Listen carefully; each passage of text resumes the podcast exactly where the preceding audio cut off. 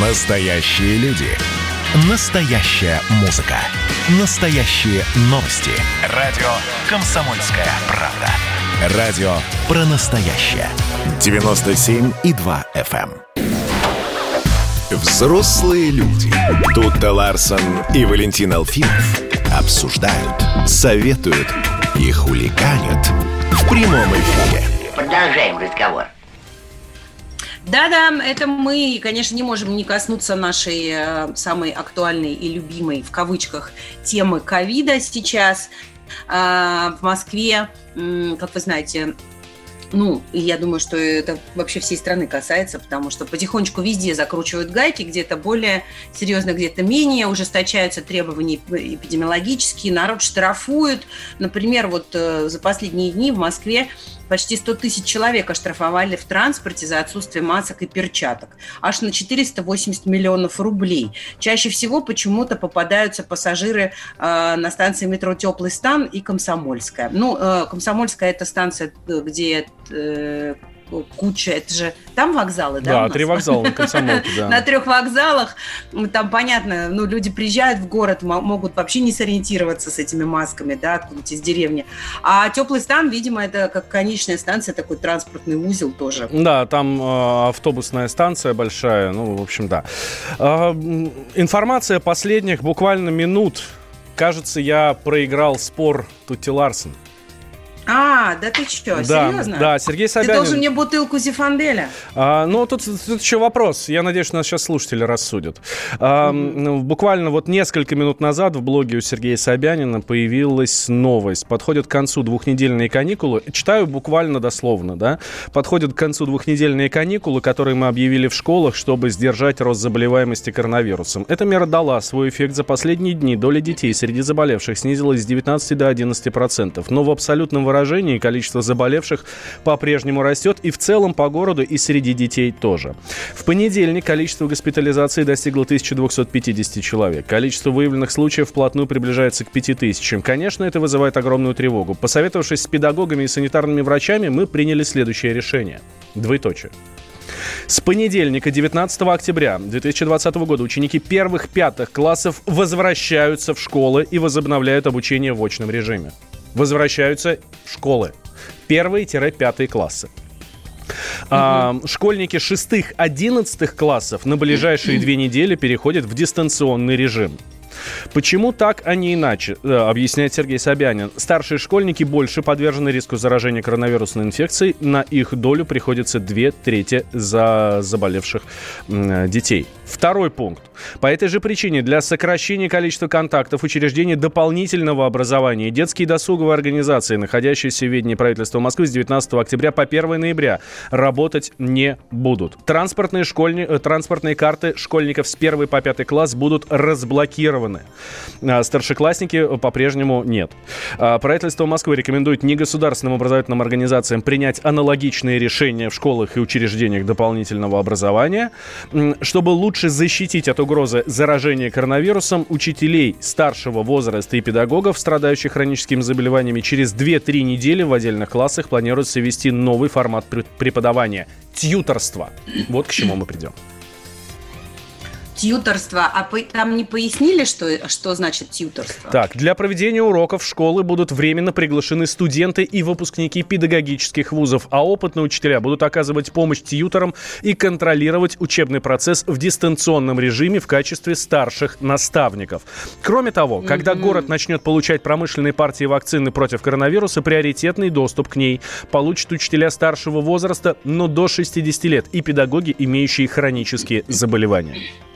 Понятно. Решения непростые, говорит Сергей Собянин, подытоживая вот эту, э, эту новость. Но на сегодня они являются просто необходимыми. Учитывают и эпидемиологическую ситуацию, и потребности школьников в получении качественного образования. С учетом имеющегося опыта и новых возможностей Московской электронной школы, надеемся, нам это удастся. С уважением, ваш мэр Сергей Собянин. А, как у тебя хорошо получается это читать, последние вот эти слова. Слушай, а, так ты мне вроде не проиграл, получается, никто не выиграл у нас с тобой, ни ты, ни я. Потому что я была за полный дистант, а ты был за полный выход из дистанта. А это такая полу-полу, ну, полуполная мера, поэтому э, предлагаю предлагаю купить бутылку и распить ее вместе, потому что все равно, все равно э, я сижу, у меня кипит мозг, поскольку у меня э, 5, 10 и 15 лет, то есть у меня детсадовец, пятиклассница, и э, девятиклассник в семье. И теперь мне перетасовывать заново и, и опять заново перетасовывать. Ну вот один будет сидеть, семьи. один будет сидеть дома, а другая будет ходить в школу. Вот. И если учесть, что до этого они вместе ходили в школу, и это был вопрос ну, безопасности, да, то есть с, с братом э, ходить в школу одно, а в одиночку ходить в школу другое. Э, в общем, все очень интересно. Угу. Ну ладно, окей, не скучно зато. Человек же создан для пластичности, для динамики, для развития. Мои нейронные связи вопиют просто от нагрузки, а это значит, что я буду жить долго, у меня не будет Альцгеймера. А, это правда. Ну, ну смотрите, мы эм, дав давно уже планировали планировали поговорить, наблюдали за тем, что происходит в Китае. Да? Ну, такая вот параллельная история. Мы помним, что Китай стал, э, собственно, мировой... Всех заразил. Да, всех заразил. Это первое место, где, появили, где появился коронавирус. Именно оттуда начали приходить совершенно страшные цифры, за которыми мы все смотрели, выпучив глаза и открыв рот. Количество заболевших росло там совершенно космическими темпами. Но мы все думали, что нас это не коснется. К сожалению, коснулось. Слушай, да? но на самом деле не такими космическими темпами. В масштабах вообще народонаселения Китая они очень быстро справились справились с эпидемией, у них была очень невысокая смертность а, в относительных цифрах. И самое главное, что сейчас когда мы все закрываемся, кряхтим, скрипим и э, признаем, что вторая волна, а у них все там ну, как-то выглядит очень благополучно. Что происходит? Почему э, Китай сейчас не, не стоит в ряду тех стран, у которых вот эти запретительные меры усиливаются, растет количество заболеваемых, что они что ли победили вирус? Вот, феномен? А, а, получается так, смотри, по последним цифрам, последние цифры за 13 октября 20 человек заразившихся. А, 10 октября, например, был 21. А, 12 октября было 13, да, ну, то есть э, цифры Ни действительно очень вообще. маленькие. Очень да. маленькие, да. С нами на связи Евгений Очкасов, президент Российского медицинского общества, профессор, доктор медицинских наук. Евгений Евгеньевич, здравствуйте. Доброе утро. Евгений Евгеньевич, а как так получается, что вот Китай э, прямо настолько отлично все это пережил, что вторая волна их не касается ну, на 100%? Ну, знаете, я здесь э, вижу несколько противоречий, потому что э, те цифры, которые мы видим, это, надо понимать, это не те цифры, что это на самом деле, а те статистики, которые озвучиваются. Это разные вещи. Угу. Эм, и э, если мы посмотрим... А, когда э, вот возникла эта ситуация, вот только э, тогда э, весной, то, конечно, Китай, надо отдать должное, предпринял очень такие активные и очень жесткие меры по предотвращению распространения, изоляцию вот, целого населения города да, и так далее. Несомненно, это должно было дать определенные результаты, но то, что сейчас, в период, э, когда вся, э, весь мир видит сезонный подъем заболеваемости, и в Китае это не на другой планете находится. И, эм, конечно, и там ожидать такой подъем э, было бы необходимо. И мы видим, что вирус там существует, потому что все равно отдельные эпизоды заявляется, что они имеют место быть, да. Поэтому, с моей точки зрения, все-таки тут э, идет какая-то необъективная информация о реальном количестве заболевших. Ну, это мое личное мнение. Э, ну, вот оно такое. С моей точки зрения, там все-таки подъем есть, не может его не быть, но мы его пока как бы не получаем в виде статистики. Угу. Ну, то есть они пытаются всеми силами показать, что они молодцы. Ну, возможно, может быть так. И, и, и снять с себя вину, потому что мы помним, что и Дональд Трамп тот же говорил, что мы предъявим Китаю иск на миллиарды долларов за то, что они заразили нас и вообще всех остальных, и мы получили огромные убытки, да? Ну, я не берусь комментировать, по каким мотивам э, такие действия могут быть. Э, но с точки зрения логики и развития биологических процессов, эм, я вижу здесь противоречие, поэтому я э, сильно сомневаюсь в предоставляемых э, Китаем цифрах. Угу. А вот о причинах мне сложно судить.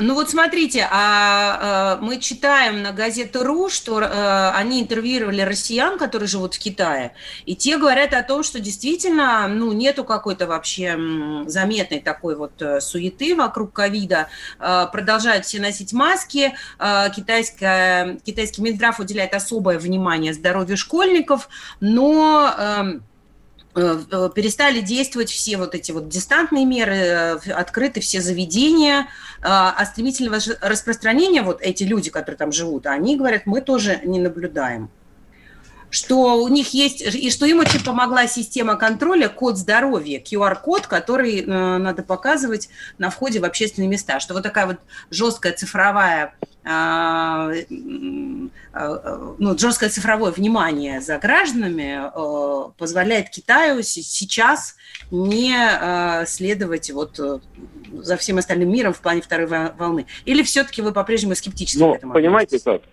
А, все равно я остаюсь при своей точке зрения, потому что не только вирус передается в общественных местах. Если бы вирус передавался только в общественных местах, конечно, эта проблема была бы решена бы. Но э, люди общаются между собой, и все равно вирус распространяется э, и вне общественных мест. Э, при скоплениях людей, при коммуникации между собой людей. И при таком э, плотно регионе, как Китай, угу. а кто там был, это тут представляет, что каждый маленький, э, любой город в Китае, он по населению как Москва. Да, а... Евгений Евгеньевич. Евгений Очкасов с нами был. Но вы же взрослые люди.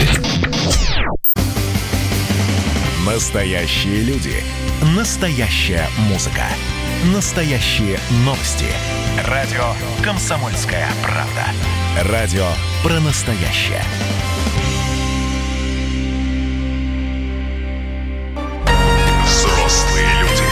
Взрослые люди. Тут-то Ларсон и Валентин Алфимов обсуждают, советуют и хуликанят в прямом эфире. Да, вместе с вами мы это делаем, дорогие друзья. Давайте я напомню вам наши координаты. 8 800 200 ровно 9702. Наш номер телефона и вайбер с WhatsApp плюс 7 967 200 ровно 9702. О наших чертах характера сейчас с вами будем говорить. И, честно говоря, без вас нам не обойтись совершенно никуда. Давайте, берите свои, э, свои смартфончики, набирайте наш номер и пообщаемся. Да, э, поговорить об этом нас вдохновил, э, на этот разговор нас вдохновил Владимир Познер, который упрекнул граждан России в раболепии. Говорит, мне хочется дождаться того дня, когда вот этого внутреннего ощущения «я барина жду» у людей не будет. Я вряд ли доживу до этого дня, но надеюсь, что вы доживете, сказал он. А, давайте внимательно послушаем самого Владимира Владимировича. Поздно. Примерно две недели или три тому назад после игры я выхожу, стоит машина. Но я подошел к водителю и говорю, почему вы тут стоите? Там же написано, что стоять нельзя. Он как так виновато улыбается и говорит, да я жду шефа. Я говорю, а что, ваш шеф не может пройти тут 100 метров до стоянки, где все остальные стоят? Он выходит из машины и смущенно говорит, ну, Владимир Владимирович, у нас так в России. Ну, я говорю ему, ну, ладно, передайте вашему шефу от меня горячий привет. И вы знаете, с тех пор я почему-то об этом думаю э, часто. Я думаю так, что если бы он сказал, я жду барина – то тоже было бы абсолютно, ну как сказать, понятно. Вот, понимаете, прошло 78 лет советской власти и еще 30 лет, ну скажем так, капитализма, а вот это вот внутреннее ощущение некоторого преклонения перед а, начальством никуда не уходит. А, вот это фрагмент а, программы а, на Первом канале Владимира Познера, где вот он свои наблюдения, собственно, так и, и рассказал, да? Вот понимаете, вот это вот, ну, у нас так в России, я жду э, начальника, э, жду шефа, жду барина. И действительно, многие, ну, если посмотреть на многих, да, действительно какое-то раболепие перед начальством у нас. Э, очень хорошее слово употребил э, Владимир Владимирович. Я, кстати, вы знаете, тут накануне, когда готовился к эфиру, у нас на сайте kp.ru нашел э, очень хороший материал нашей журналистки Нигины Бероевой. Аж от 2014 года, от ноября 2014 года, большое интервью с директором Института социологии Российской Академии Наук, с академиком э, Ран Михаилом Горшковым. Вот. И, собственно, он еще тогда, то есть 2014 год, тогда эта тема точно так же поднималась. И с тех пор, ну, очевидно, ничего так особо сильно-то и не поменялось. Ну, э, мне кажется, что здесь гораздо более глубокая проблема, потому что здесь речь идет не о раболепии, а вообще о хамстве, да, потому что э, дело не в водителе, который ждет своего начальника, потому что он пред ним преклоняется, а дело в начальнике, который хамло, э, понимает, что ему можно парковаться там, где он хочет, а не там, где положено, а если его водитель как-то возразит на это, то просто лишится работы. Слушай, но, И... но начальник хамло только потому, что он начальник, начальник, а не потому, что он плохо воспитан? А... Ну, если Нет. бы он был не начальником, Нет. а водителем, он бы не был таким хамлом. Нет, он хамло, потому что он плохо воспитан. Я знаю начальников, которые так себя не ведут. Ну, честно говоря, ну ладно, я по, по, по, мне так э, как раз здесь вот эта вот история. Стал начальником и, соответственно, отпускаешь вожжи и уже несет куда, куда попало. Если давно Ты начальник, знаешь, да еще и большой, то прям совсем все плохо. Я ну, знаю целые отрасли, целые компании в России, в которых а, вот это вот раболепие и вообще вот это какой-то такой а, по умолчанию э, страх перед начальством э, и хамство со стороны начальства э, искоренен, если не искоренено, то точно не является политикой компании. Да? Сегодня современный бизнес строится на как мне кажется, на более человеческих отношениях во многом. И здесь действительно, мне кажется, все-таки дело в воспитании. В воспитании и в культуре. У нас на связи управляющий информацией сети магазинов «Вкусвилл», автор книги «Бирюзовое управление на практике» Валерий Разгуляев. Здравствуйте, доброе утро. Доброе утро. Вот, э, вот э, я как раз говорила о, о, о, о компаниях таких, как ваша, в которых э, отношения между начальником и сотрудником строятся не по принципу «барина жду» э, э, и там «холоп я», да, а по принципу какому-то совершенно иному, который вы назвали «бирюзовое управление». Да, да, ну, точно. И, вот. Э, э, и, даже написали целую книжку, которая называется «Бирюзовое управление на практике». А расскажите, пожалуйста, что это за бирюзовое управление и кто такие бирюзовые организации вообще? Ага. Ну, сразу, да, хочется откреститься от бирюзовых организаций. Таких не бывает ни на практике, ни теоретически. Э, то есть я вот точно А-а-а. в этом уверен, потому что, да, занимался построением таковой несколько лет и понял, что это невозможно э, в принципе. Более того, я объехал... Да? Э, есть известная книжка Фредерика Лалу, да, по по которой, собственно, люди, вдохновившись, начинают строить свои бирюзовые организации. Вот. Я объехал большинство из тех организаций, которые там были описаны, они тоже не бирюзовые. Вот. Поэтому здесь вот это скорее про вот эти ярлыки, э, вот как вот сейчас, да, хочется там какой-то вот ярлык там при, при, при, приклеить к этому начальнику, да, там, или наоборот сорвать с него. Это вот э, какие-то такие простые схемы, черно-белые, в которых вот на самом деле жизнь гораздо богаче и интереснее. А, собственно, само бирюзовое управление – это попытка политика по а, тому, чтобы в компании было больше самостоятельности, у сотрудников было больше целостности, и компания была что-то важнее, чем деньги. И вот, собственно, вот, вот эти три составляющие, если они присутствуют, то можно говорить о том, что э, решение принимается по бирюзовому. Если нет, то, соответственно, нет. Слушайте, Валерий, э, компания, э, компания важнее, чем деньги, но это тогда не про бизнес. Можно собраться компанией друзей в баре, и там будет все важнее, чем деньги. Э, совершенно верно, да. И если посмотреть в любую компанию, то выяснится, что там есть всегда что-то, что важнее, чем деньги. И вот когда вот нас, ну, нас долгое время учили про то, что вот, да, деньги, деньги, деньги, это самое главное в компании, но ты приходишь к любому собственнику, говоришь, давай я у тебя выкуплю твой бизнес э, за сумму, которая будет лежать в банке, давайте такой же процент, как сейчас дает компания, или даже в два раза больше. Вот. И собственник, э, там, 9 из 10 собственников отказываются, хотя вроде бы с точки зрения экономи- экономической ну, правил, да, он должен был сразу схватиться за это предложение. А один из десяти соглашается не потому, что ему нужны эти деньги, или потому, что он считает, что это классная сделка, а просто потому, что он уже устал от своего бизнеса, и то, чего он хотел, он добился уже, да, то есть он кому-то что-то доказал, а, собственно, уже дальше она, он его совершенно не радует. Слушайте, но у нас есть надежда все-таки, что э, мы сможем в своем обществе искоренить вот эту, такую позицию, когда барин э, может все, потому что он главный, а холопы должны ему подчиняться, потому что они его боятся.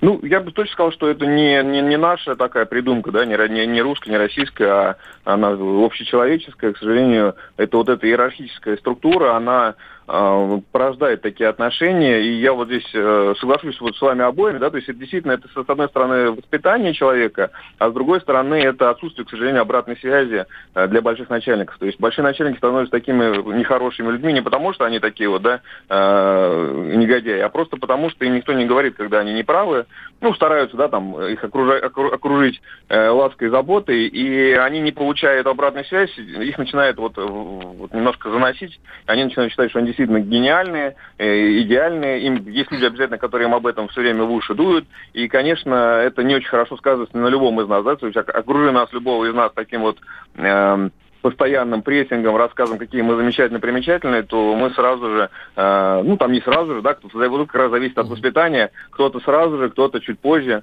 кто-то сможет выдержать достаточно долго, но, к сожалению, вот. будут такая вот в эту сторону движения. Вот интересная если... мысль, да, интересная. Спасибо большое, Валерий. Валерий Разгуляев, автор книги «Бирюзовое управление на практике», управляющая информацией сеть магазинов «Вкусвилл», был с нами на связи. Вот смотрите, получается, что поведение начальника напрямую зависит от его подчиненных. Давайте продолжим об этом говорить.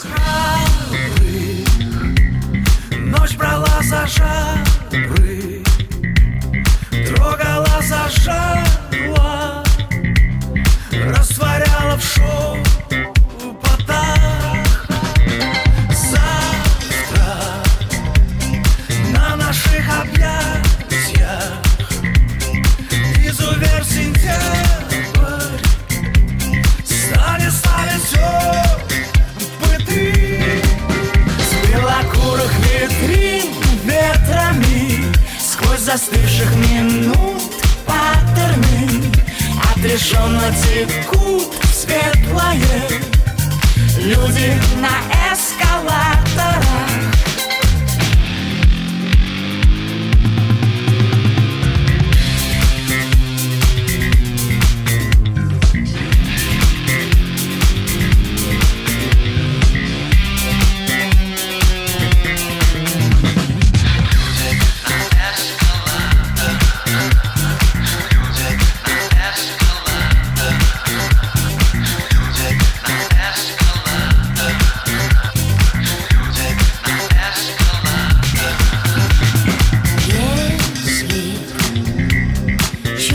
sempre a esperar.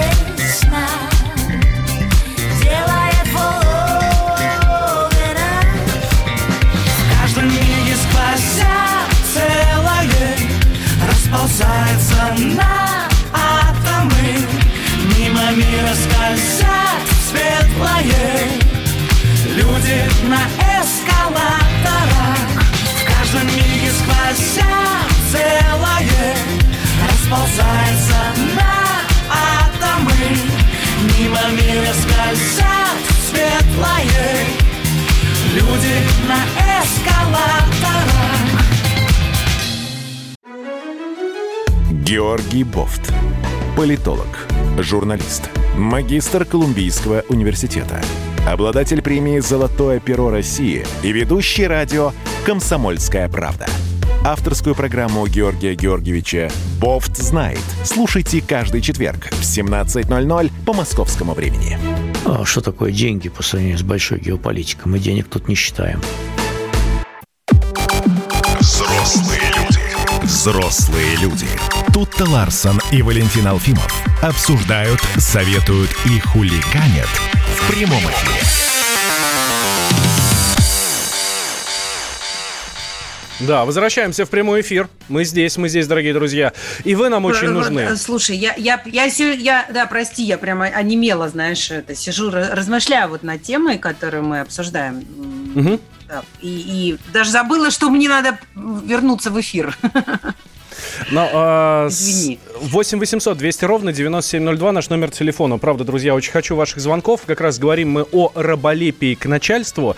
А, об этом россиян а, упрекает, а, в этом россиян упрекает а, Владимир Познер. Вот. А, приводит пример, да, что он говорит, подхожу к водителю, который ждет своего начальника возле, ну, и машина припаркована там, где нельзя, и он говорит, ну почему вы здесь-то, здесь же нельзя, он говорит, вы знаете, я шефа жду, э, Владимир Владимирович, у нас вот так в России, да, когда, ну, ему сказали, слушай, ну здесь же нельзя стоять, ну у нас вот так в России.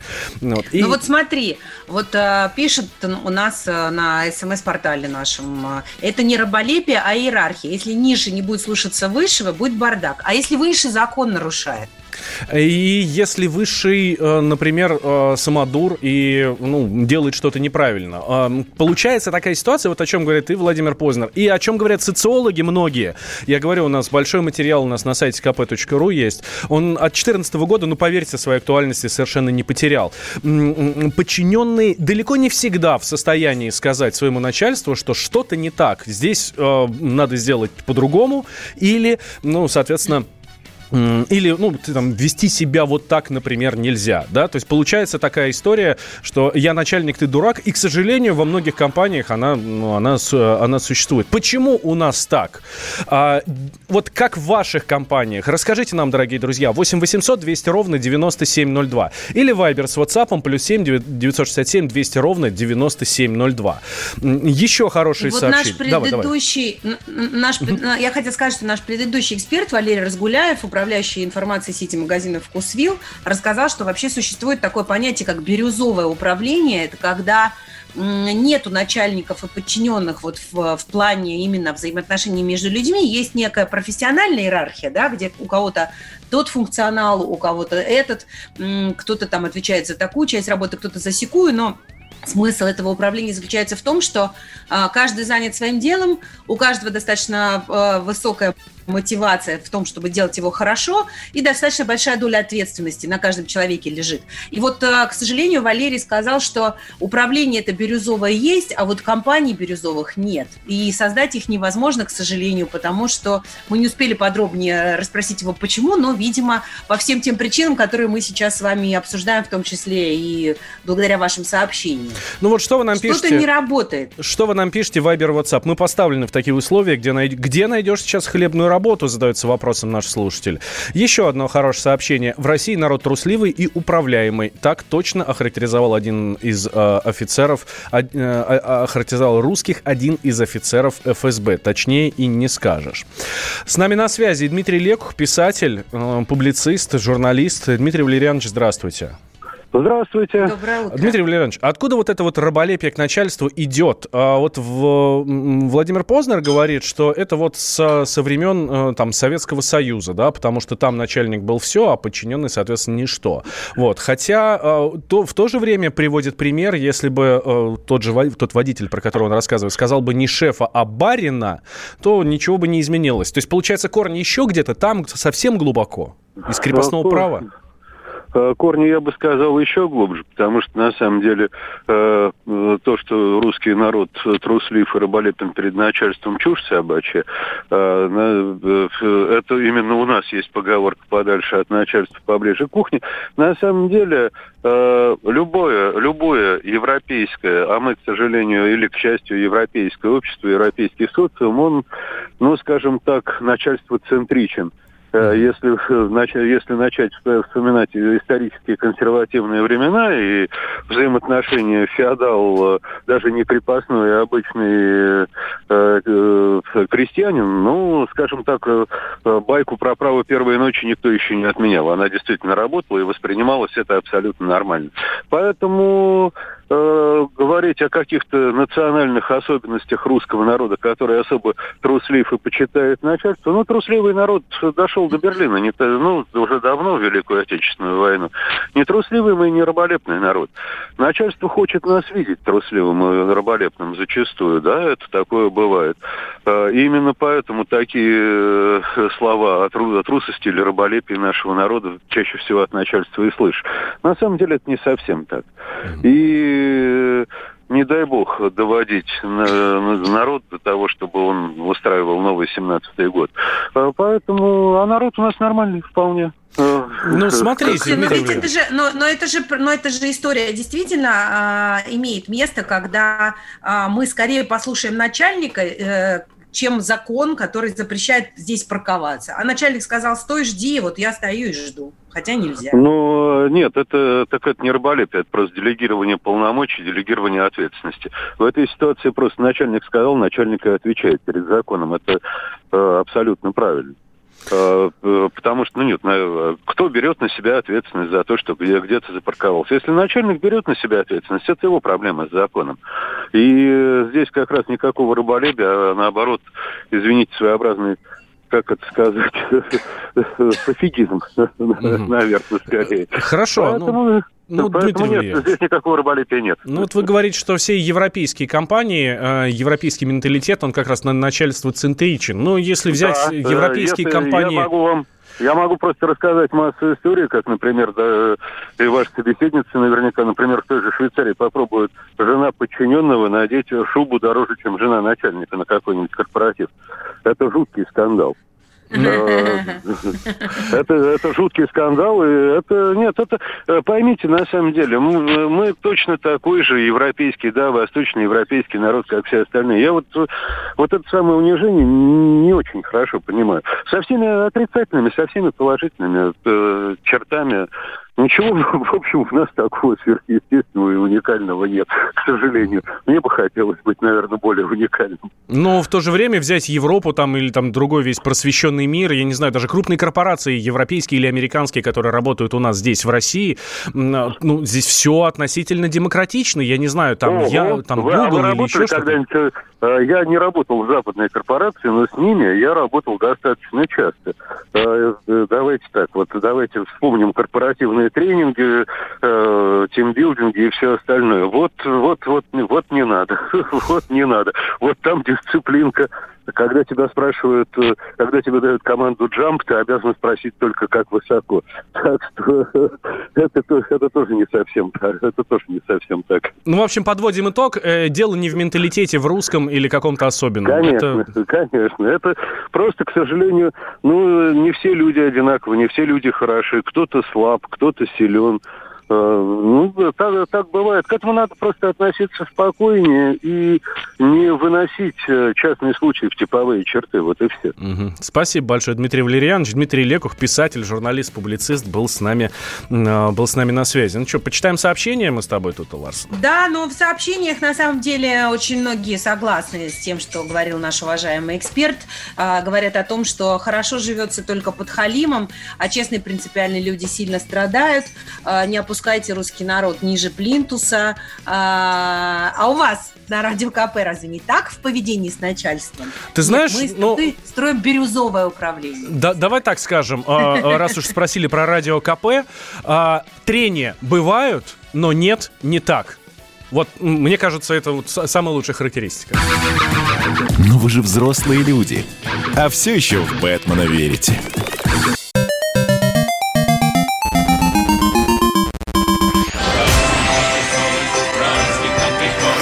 Видишь суслик? Нет. И я не вижу. А он есть. Нам есть что вспомнить. Рассказываем свои истории в программе «Дежавю». Я, Михаил Антонов, жду вас каждые выходные в 11 часов вечера по Москве. I'll be back. Коридоры власти. Да, мы в прямом эфире радио «Комсомольская правда». Встречаемся с Дмитрием Смирновым, с нашим экскурсоводом, так сказать, провожатым эм, в коридоры власти. Дима, здравствуй. Доброе утро. Привет. Как прошел день вчерашний? Что интересного было? Ну, как посмотреть, если э, кого-то интересует э, межнациональные отношения в наш непростой 2020 год – то вчера как раз э, глава Федерального агентства Не по делам национальностей господин Баринов приходил с докладом к Владимиру Путину и выяснилось, что у нас с этим вопросом на удивление все хорошо. Угу. Ну, не поспоришь, действительно, сейчас межнациональных конфликтов куда меньше стало, нежели раньше, там, 10-20 лет назад. Да, что 20 ты, ты куда махнул-то?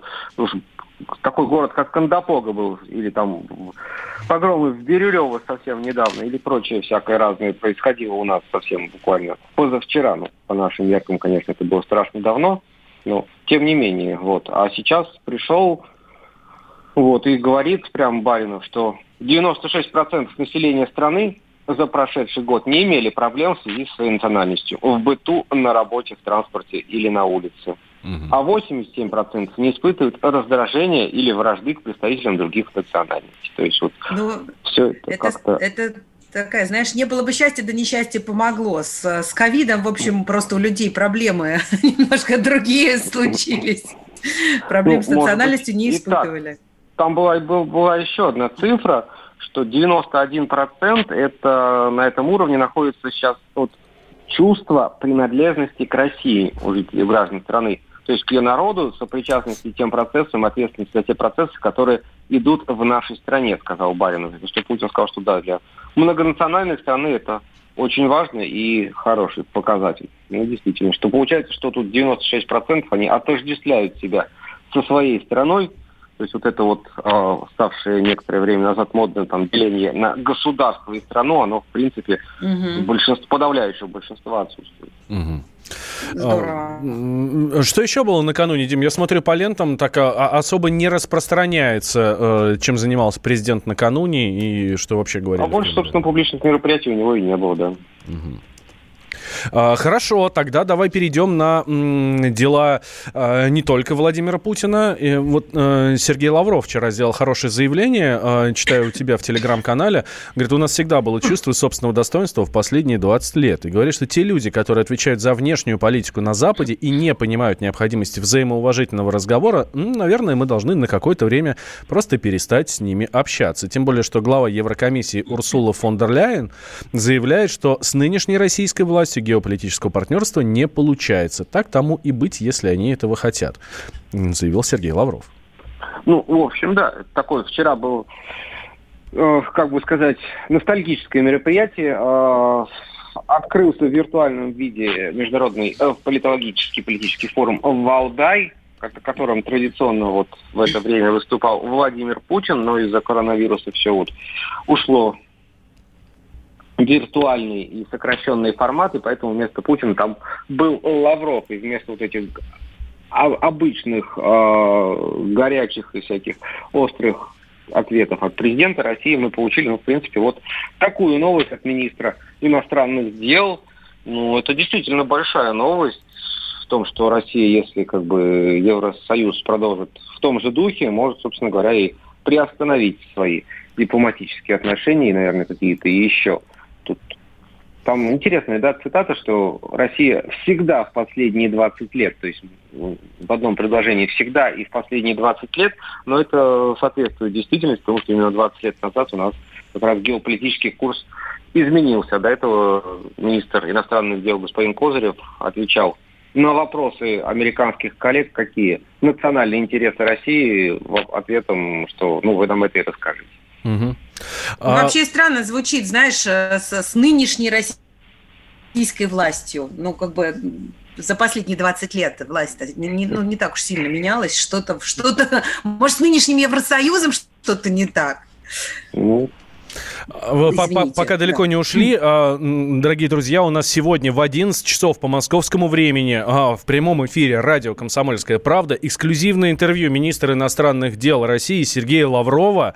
А, даст глава МИДа свою оценку последним мировым событиям, расскажет о том, что будет дальше между отношениями, ну, о развитии отношений между Россией и другими странами. И вот этот вопрос о, о, о возможной приостановке общения с западными странами, безусловно, тоже будет поднят. И Сергей Лавров уверен, что объяснит и последствия, и э, идею вот этого решения.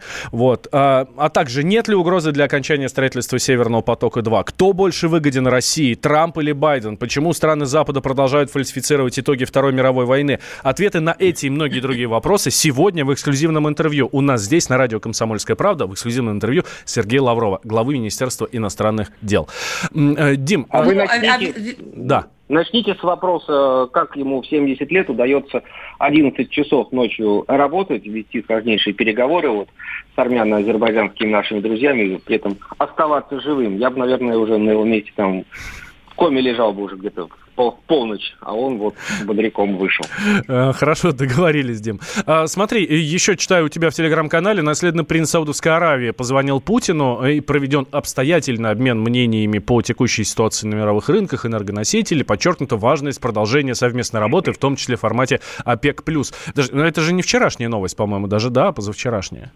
Вот. Сейчас, знаешь, на тебя в арабском мире сильно обидится, потому что ты смешал две арабские страны, и прям вот я даже думаю, надо тебе куда-то уже бежать и скрываться. Ой, потому что, извините. А, вот. На самом деле, э, наследный принц Саудовской Аравии, так он де юре еще нет, а де-факто, в общем-то, один из крупнейших и влиятельнейших мировых лидеров, несомненно, влиятельнейший лидер э, арабского мира, да, сейчас формально все-таки король Салман, но мы знаем, что он человек довольно пожилой и уже практически отошел от дел. А вот вчерашний, позвонивший Путину, чтобы обсудить энергетические рынки, и вот это соглашение ОПЕК+, он, в общем-то, наряду с Россией определяет, что будет у нас дальше с нефтью. Поэтому вот эти скачки, которые начались, нефтяные, они вызвали вчерашний разговор. Путин и наследный принц обсуждали, будут ли продлеваться соглашения, как оно выполняется и вообще что нужно еще сделать, чтобы цена опять не поползла туда